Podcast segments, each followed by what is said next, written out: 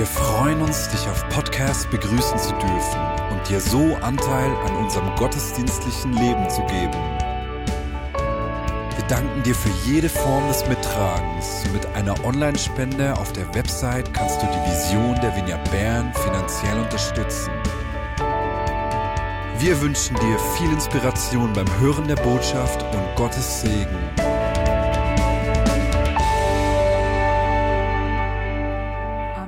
Sonntagmorgen am Ostern saß ich bei uns auf dem Dach und ich betete. Plötzlich begannen alle Glocken zu läuten in der Stadt Bern. Und das Gefühl war, als würde der Schall die ganze Atmosphäre erschüttern. Es kam mir vor wie ein inneres Erdbeben auch in mir drin. Und in dem Moment kam mir ein Traum in den Sinn, den ich Ende letztes Jahr hatte. In einer Nacht träumte ich, dass ich am Meer saß, unten am Strand. Hinter mir war eine Steilklippe und ich war da ganz eifrig am Arbeiten. Ich war so richtig im Flow. Vor mir ausgebreitet waren Papiere, Gedanken. Mein Computer hatte ich auf meinem Schoß und ich war da so richtig am Arbeiten. Und ich blickte auf und ich sah weit draußen auf dem Meer, wie sich eine Welle aufbaute. Und ich dachte, das schaut nicht gut aus. Das ist eine Tsunami und ich wusste, ich muss mich in Sicherheit bringen. So rannte ich die Steilklippe hoch und ich hörte das Donnern des Wassers hinter mir. Und als ich außer Atem oben anlangte, stand ich da und blickte an mir runter und ich sah, dass ich nur noch in den Unterhosen dastand. Die Welle war inzwischen sehr, sehr nahe und ich realisierte, dass die Welle alles verschlang unten mein Computer, meine Arbeit, mein Portemonnaie mit meiner Identität drin, mit, meinem Bank, mit meiner Bankkarte drin. Und ich merkte, dass diese Welle die Gegenwart Gottes ist. Und in dem Moment wurde ich so ergriffen von dieser Größe, von dieser Herrlichkeit und Heiligkeit. Ich wollte auf der einen Seite wegrennen, aber da war etwas, das zog mich in diese Gegenwart hinein. Zurück auf dem Dach am Ostermorgen kam mir der Gedanke, ist das der Moment, wo sich das Wasser zurückzieht? Und da schien es mir, als wäre das die Situation jetzt, das Wasser zieht sich zurück, das Erdbeben ist geschehen und das Wasser zieht sich jetzt zurück und wenn Wasser sich zurückzieht im Meer, dann werden Dinge sichtbar, von denen wir gar nicht wussten, dass sie da sind oder die wir schon lange vergessen haben. Und ich sah vor meinem inneren Auge, wie äh, versunkene Schiffe da lagen auf dem Meeresgrund oder Giftmüllfässer, aber auch Schätze, die verborgen waren. Und ich denke, es ist genau diese Zeit. Das Wasser zieht sich zurück und Dinge werden sichtbar.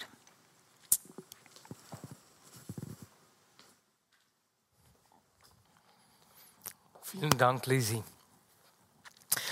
Auf diesen Traum äh, kommen wir in der Predigt auch kurz zurück. Ja, diese Woche äh, war richtig schön. Nach Wochen äh, gab es die ersten Lockerungen.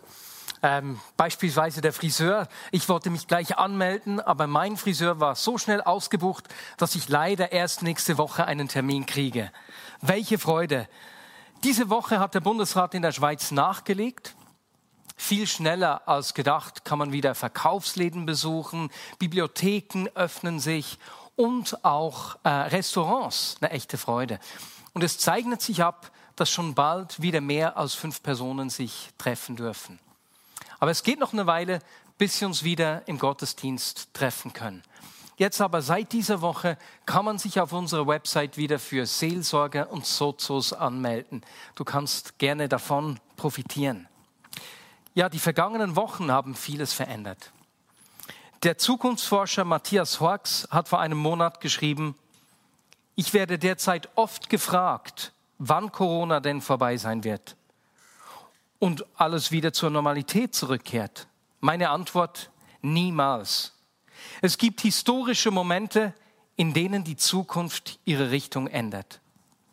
Und einen solchen Moment erleben wir zurzeit. Wir können nicht zurückgehen und es wird alles wieder wie vorher. Aber solche Krisen sind eine Chance.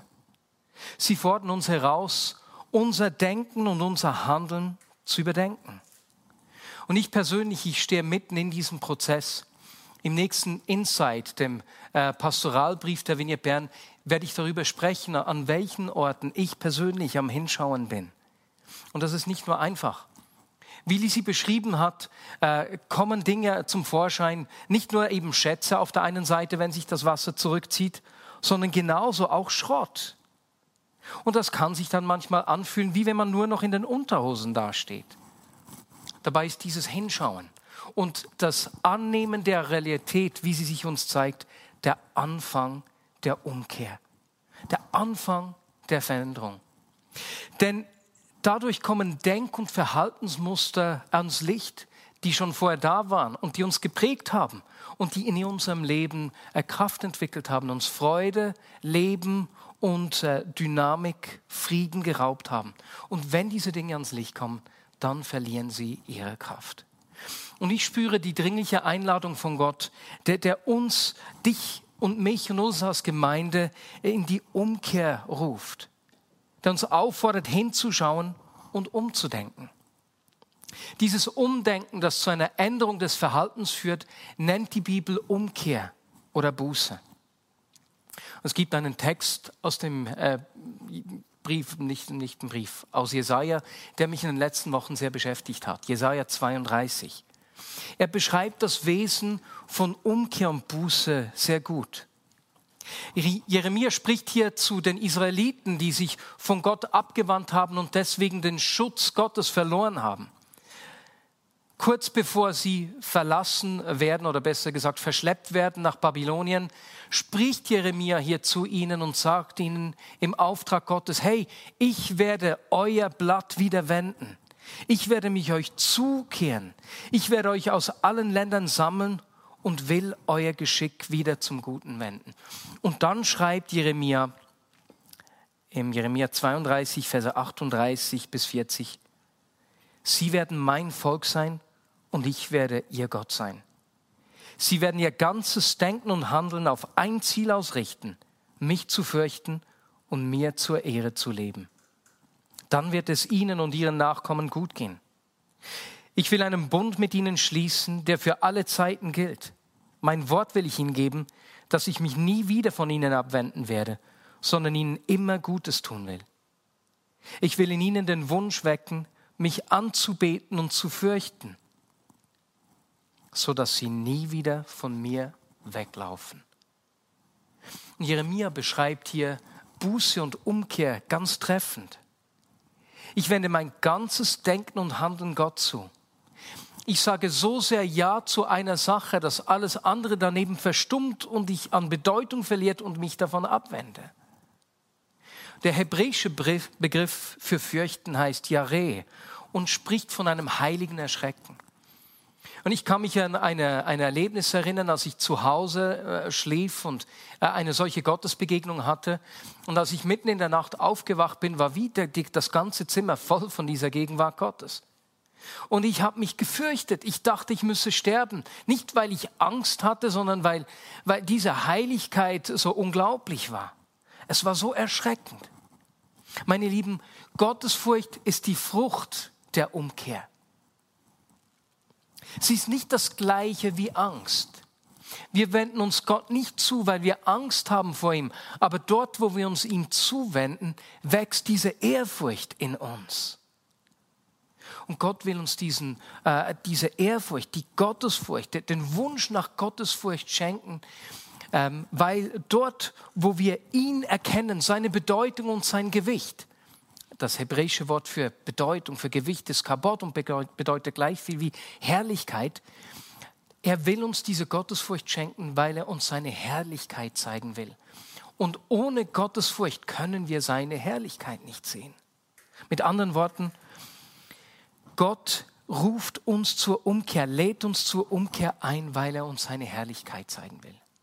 Und meine Lieben, wir strecken uns so schnell aus und sagen, wir wollen mehr von dir. Wir wollen deine Herrlichkeit sehen. Schenk uns mehr von dir. Ohne Gottesfurcht ist es uns nicht möglich, seine Herrlichkeit zu sehen. Jetzt Einige hundert Jahre später hat sich diese Verheißung von Jeremia erfüllt. Jesus ist aufgetreten. Und als er sein Wirken begonnen hat, hat er äh, den Menschen gesagt, dass die, diese Verheißung jetzt erfüllt sei. Und er hat sie aufgerufen, umzukehren und Buße zu tun. Und die Menschen haben das gemacht. Was dann geschieht, ist absolut begeisternd. Unglaublich viele Menschen werden geheilt. Blinde können sehen, Lahme können gehen, Taube hören wieder. Und die Menschen sind außer sich. Alle wollen diesen Jesus sehen. Und dann kehrt Jesus in seine Heimatstadt zurück, nach Nazareth, wo er aufgewachsen ist. Und wir lesen in Matthäus 13, Verse 53 bis 58. Als er dort in der Synagoge lehrte, staunten die Menschen und fragten, woher hat er diese Weisheit? Und weshalb kann er solche Wunder tun? Er ist doch nur der Sohn eines Zimmermanns. Und wir kennen doch alle Maria, seine Mutter, und seine Brüder Jakobus, Josef, Simon und Judas. Alle seine Schwestern leben hier unter uns. Was macht ihn zu so etwas Besonderem? Und sie ärgerten sich über ihn und wollten nicht an ihn glauben. Da sagte Jesus, ein Prophet wird überall verehrt, außer in seiner Heimatstadt und in seiner eigenen Familie. Und er tat dort nur wenige Wunder, weil sie nicht glaubten. Stell dir vor, Jesus kennt in seine Heimatstadt zurück. Dieses Heimkommen äh, ist etwas Berührendes. Wenn beispielsweise Sportstars nach einem großen Erfolg nach Hause zurückkehren, werden sie immer mit Pauken und Trompeten empfangen. Beispielsweise Stuckri Christian nach seinem Triumph am eidgenössischen Schwingfest hier in der Schweiz. Als der zu Hause in Lies empfangen wurde, waren die Straßen voll von Menschen, die ihn gefeiert haben. Voller freudiger Erwartung hat die Menschenmenge auf ihn gewartet. Bei Jesus ganz anders. Als er in seine Heimatstadt zurückkehrt, wird er nicht so freudig feierlich erwartet. Als er in der Synagoge spricht, sind die Menschen zwar erstaunt über seine Weisheit, aber sie lassen sich von seinen Worten nicht berühren. Sie lassen sie nicht an sich heran. Sie sind zwar erstaunt über das Wirken Gottes, so richtig beeindruckt, aber sie lassen sich nicht in das Wirken Gottes hineinnehmen.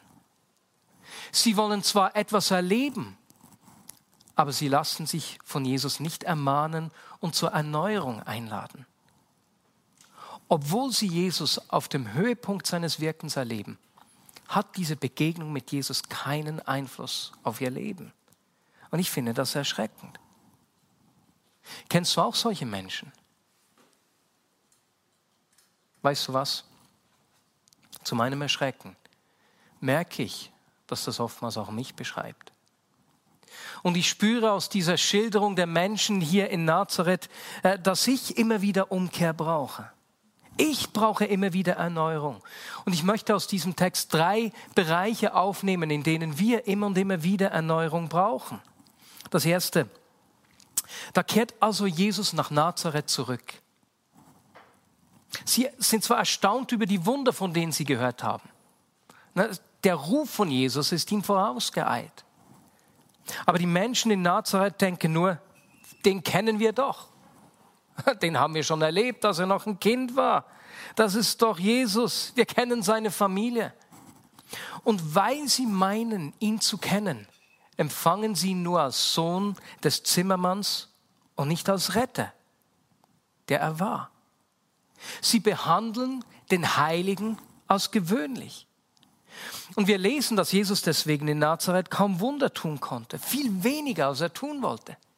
Stell dir das vor dass Gott selbst in Nazareth, er will sein Herz, sein Wesen, seine Zuwendung zeigen und er kann es nicht. Das ist absolut furchtbar. Das wollen wir nicht. Aber weißt du was? Auch uns geschieht es so schnell, dass wir das Heilige als gewöhnlich behandeln. Wir gewöhnen uns so schnell an tolle Anbetungszeiten, an God Stories, wo, Gott wirkt. Ja, ja, das haben wir auch schon gehört.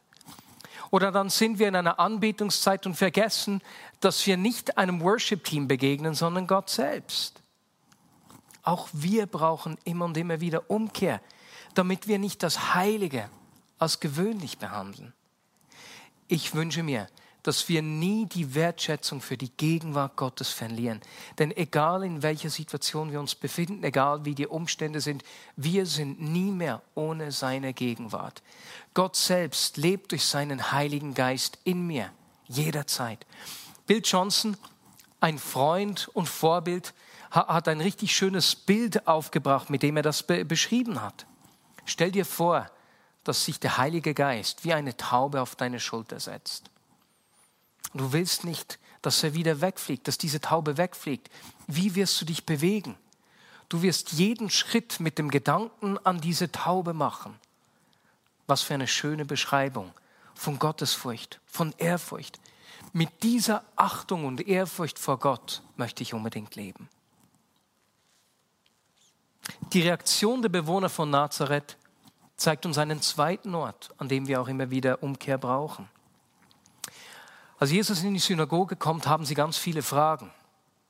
Wie, wie, woher hat er seine Weisheit? Wie kann dieser Jesus seine Wunder tun? Das ist doch der Sohn äh, des Zimmermanns und, und, und. Und meine Lieben, Fragen sind etwas unglaublich Gutes. Denn wenn wir jemandem Fragen stellen, zeigen wir unser Interesse. Wenn wir gute Fragen stellen, können wir viel über einen Menschen erfahren und lernen. Aber ganz anders sieht es hier bei den Bewohnern von Nazareth aus. Sie haben ihre Meinung längst gemacht.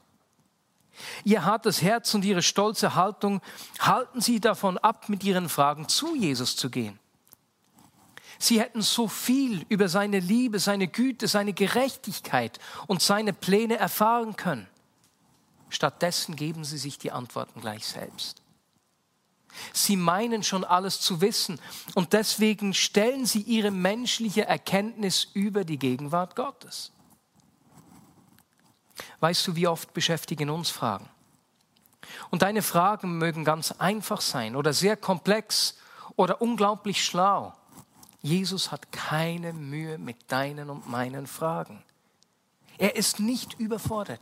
Sprich mit ihm über deine Fragen.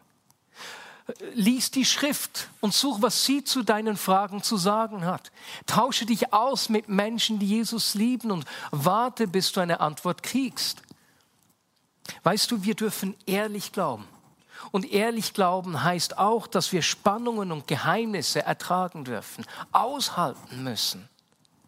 Aber achte darauf, dass dir nicht das Gleiche geschieht wie hier den Bewohnern von Nazareth. Ihr Stolz hat sie davon abgehalten, mit ihren Fragen zu Jesus zu gehen und sich auf die Gegenwart Gottes einzulassen. In dieser Versuchung stehen auch wir. Da brauchen wir immer und immer wieder Umkehr und Neuausrichtung. Und das führt mich zum dritten Ort, wo die Menschen in Nazareth Umkehr brauchen. Wir lesen, dass sie sich über Jesus zu ärgern beginnen. Anstatt dass ihr Herz in seiner Gegenwart weich wird, wird Jesus für sie zum Stein des Anstoßes. Anstatt dass sie seine Heiligkeit und Herrlichkeit erkennen, ziehen sie sich von ihm zurück. Denn Eifersucht, Ärger und Bitterkeit schaffen Distanz zwischen uns und Gott und genauso zwischen uns und anderen Menschen. Meine Lieben, wie schnell geschieht es, dass wir uns über Gott ärgern und dass wir diesem Ärger Raum geben es kann sein, dass er in einer Art und Weise wirkt, die wir nicht nachvollziehen können, die wir nicht verstehen können. Und wir beginnen uns zu ärgern. Oder aber er tut nicht, was wir von ihm erwarten. Und so schnell beginnen wir uns zu ärgern. Meine Lieben, lasst uns dem Ärger keinen Raum geben. Weder dem Ärger über Gott noch dem Ärger über andere Menschen. Denn das führt zu einem verhärteten Herz und zu Trennung. Und du musst dich entscheiden, was du willst. Willst du die Gegenwart Gottes oder willst du den Ärger? Beides kannst du nicht haben. Es geht nicht zusammen. Und wenn du merkst, dass du in deinem Herzen Ärger über Gott hast oder Ärger über andere Menschen, dann bitte ihn um ein weiches Herz und um Erneuerung. Meine Lieben, ich denke in dieser Zeit, ich, ich spüre eine dringliche Einladung von Gott an mich an dich, aber auch an uns als Gemeinde. Eine Einladung hinzuschauen und umzudenken. Gott lädt uns zur Umkehr ein, weil er uns seine Herrlichkeit schenken will. Und es gibt diese Herrlichkeit nicht ohne Gottesfurcht. Ohne Gottesfurcht können wir seine Herrlichkeit nicht sehen. Und durch diese Erschütterung äh, der aktuellen Zeit, die wir gerade erleben, ist es, wie Lisi beschrieben hat, als würde sich das Wasser zurückziehen und Dinge sichtbar machen. Wenn ich mich darauf einlasse, hinzuschauen, dann werden dadurch auch sowohl Schätze als auch Müll sichtbar. Meine Lieben, ich will davon umkehren, Heiliges als gewöhnlich anzuschauen. Ich will keinen Stolz und keine Überheblichkeit in meinem Leben stehen lassen. Ich will Ärger und ja, Bitterkeit keinen Raum geben, weder Gott gegenüber noch anderen Menschen gegenüber, sondern vielmehr will ich mich darauf einlassen, dass Gott mein Herz überprüft, dass er meine Gedanken durchforstet und mein Verhalten korrigiert. Und meine Lieben, ich lade dich genauso ein, dich auf diesen Ruf, diese Einladung von Gott einzulassen. Amen. Und wir möchten diese Zeit schließen, indem wir uns einfach eine Zeit fürs Gebet nehmen. Und Lisi, dazu lade ich dich wieder ein, nach vorne zu kommen.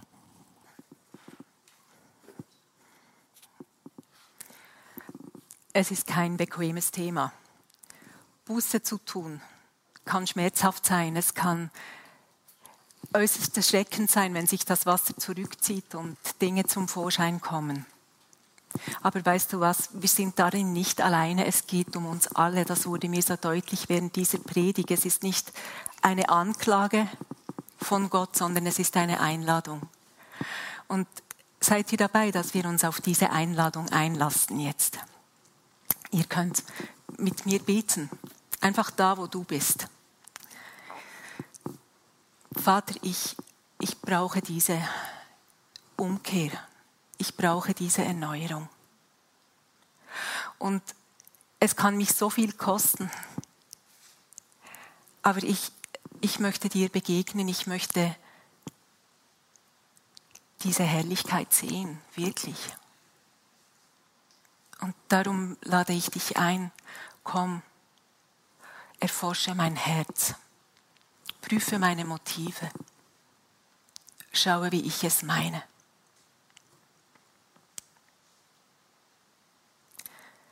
Es hat Kraft, wenn du Gott kurz selber sagst, ich gebe dir Erlaubnis, in mein Herz zu blicken. Ich gebe dir Erlaubnis, in mein Herz zu blicken, Jesus. Und danke, dass du mir die Dinge aufdeckst, die ich benennen soll und von denen ich mich abwenden soll. Weißt du, es ist, es ist reine Gnade, dass Jesus uns entgegenkommt. Er kommt als Person der Erlösung dir entgegen, jetzt in dem Moment. Buße tun kann wehtun, aber eigentlich heißt es einfach, die Dinge ans Kreuz zu bringen. Und manchmal ist das Giftmüllfass am Grund des Meeres so schwer, dass du andere brauchst dazu. Manchmal schaffen wir das nicht alleine. Und da möchte ich dich bitten, dass du das ernst nimmst, weil das ist nicht gemacht. Jetzt gerade in dem Moment, manchmal braucht es mehrere Tage, sogar mehrere Wochen habe ich bei mir selber erlebt, dass Menschen mir helfen, diesen Müll zu beseitigen. Sozo oder Seelsorge ist eine gute Möglichkeit. Ich hatte den Eindruck, dass Menschen da sind, die jetzt im Moment extrem viel Scham empfinden, so wie ich oben an der Klippe als ich bemerke, dass, dass ich nackt bin vor Gott und dass der Müll herumliegt. Hey, konzentriere dich nicht auf die Scham. Das will ich dir sagen. Jesus ist gekommen, um die Scham auf die Seite zu wischen. Er will dich auch von dieser Scham erlösen. Er will dir die Freiheit geben. Lass dich auf diese Einladung ein. Prüfe mein Herz, Gott. Schaue, wie ich es meine und hilf mir, mich vom Alten abzuwenden und neue Wege zu gehen, ins Neue hinein. Amen.